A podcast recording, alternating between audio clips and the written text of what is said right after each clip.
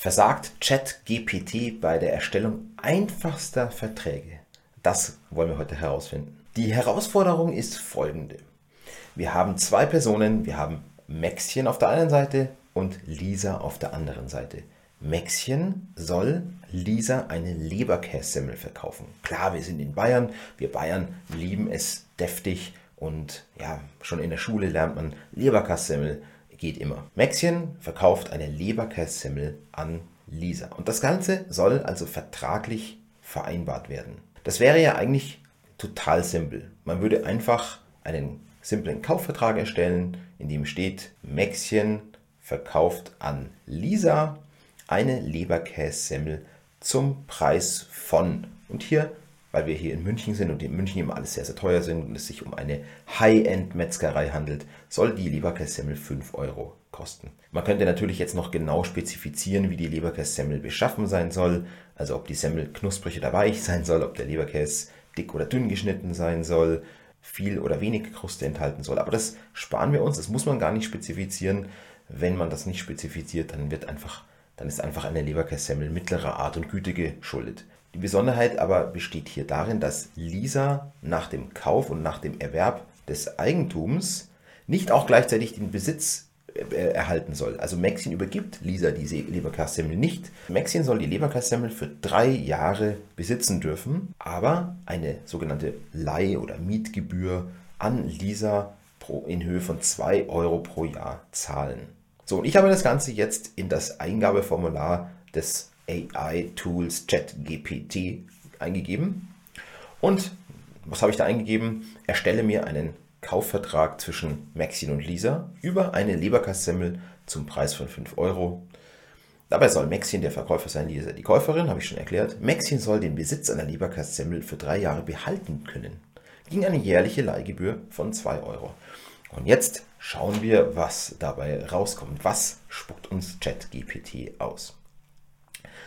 Kaufvertrag zwischen Maxchen, hiermit Verkäufer genannt, und Lisa, hiermit Käuferin genannt wird folgender Kaufvertrag geschlossen. Okay, soweit so gut.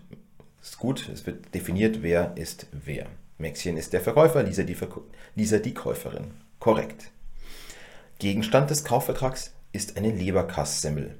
Ja, das müsste man jetzt gar nicht in so einem einfachen, simplen Kaufvertrag definieren, aber man kann es tun. Gegenstand des Verkaufsvertrags ist eine Leberkasssemmel, die vom Verkäufer an die Käuferin verkauft wird. Der Kaufpreis beträgt 5 Euro nach wie vor, soweit so gut, alles korrekt. Und jetzt kommen wir aber zum entscheidenden Punkt. Maxine soll ja die Leberkässemmel tatsächlich behalten dürfen und an Lisa, die Käuferin, pro Jahr 2 Euro Leihgebühr bezahlen müssen.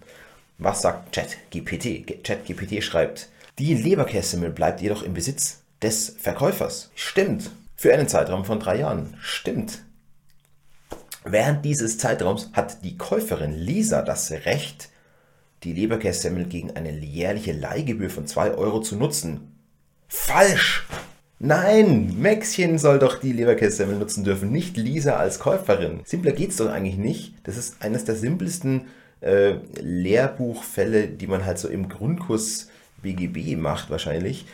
Und dann sagt ChatGPT, die Käuferin, Lisa soll das Recht haben, die Leberkässemmel zu nutzen. Nein. Da siehst du mal, was für ein Schrott da rauskommt. Nach Ablauf von drei Jahren wird der Besitz der Leberkass-Semmel an die Käuferin übertragen. Könnte man schöner formulieren. Man könnte sagen, nach Ablauf von drei Jahren ist der Verkäufer dazu verpflichtet, den Besitz an der Leberkässemmel an die Käuferin zu übertragen. Aber okay. Und dann am Schluss, dieser Kaufvertrag ist bindend und verpflichtet beide Parteien die vereinbarten Bedingungen einzuhalten. Also dieser Satz ist wieder völliger Schrott. Es ist einfach nur Gelaber, brauchst du nicht. Natürlich ist ein Kaufvertrag bindend. Ja, der, der entfaltet rechtliche Pflichten.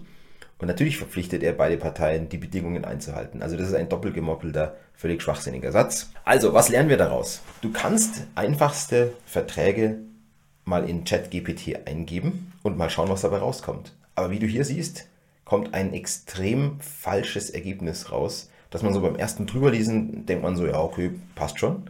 Aber nein, in der Realität passt es so überhaupt nicht. Es ist unbrauchbar, es ist juristisch völlig falsch. ChatGPT ist nicht intelligent.